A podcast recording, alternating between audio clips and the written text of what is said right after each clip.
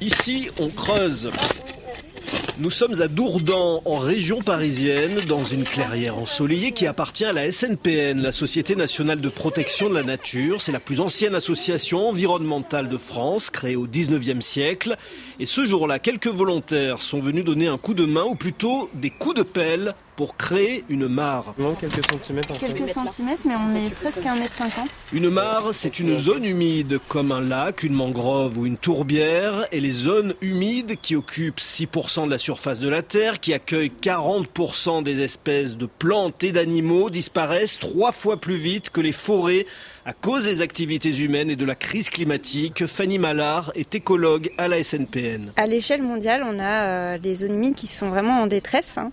et euh, notamment en France, on a plus de 50% des zones humides qui ont disparu. L'idée, bah, c'est de euh, permettre à la biodiversité, aux espèces comme euh, des amphibiens, des grenouilles, des tritons, de pouvoir se déplacer d'une mare à une autre et euh, pouvoir trouver refuge, pouvoir trouver de la nourriture et se reproduire également et faire tout leur cycle biologique. Un quart des amphibiens en France sont menacés de disparition. Alors ici, on va créer trois mares en tout, 1,20 m de profondeur, remplies par l'eau de pluie. Laisser la mare de façon naturelle, hein, que la colonisation par la faune et la flore se fasse de façon naturelle, donc on va rien euh, planter, etc.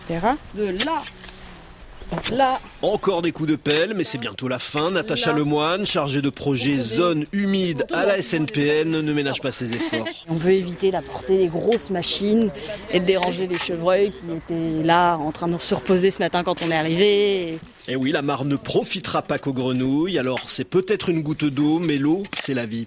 Aujourd'hui les temps ont changé, car même l'eau va manquer, même l'eau va manquer.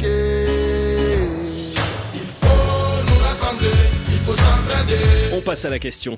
Est-ce que les canards se marrent Depuis le philosophe grec Aristote, on pensait que le rire était le propre de l'homme, mais ces dernières années, des études scientifiques ont montré que d'autres animaux pouvaient rigoler, au moins 65 espèces, quelques oiseaux, mais pas la mouette rieuse, beaucoup de mammifères, les grands singes, les chimpanzés qui adorent les chatouilles, ce qui laisse d'ailleurs à penser que le rire a précédé le langage chez les humains.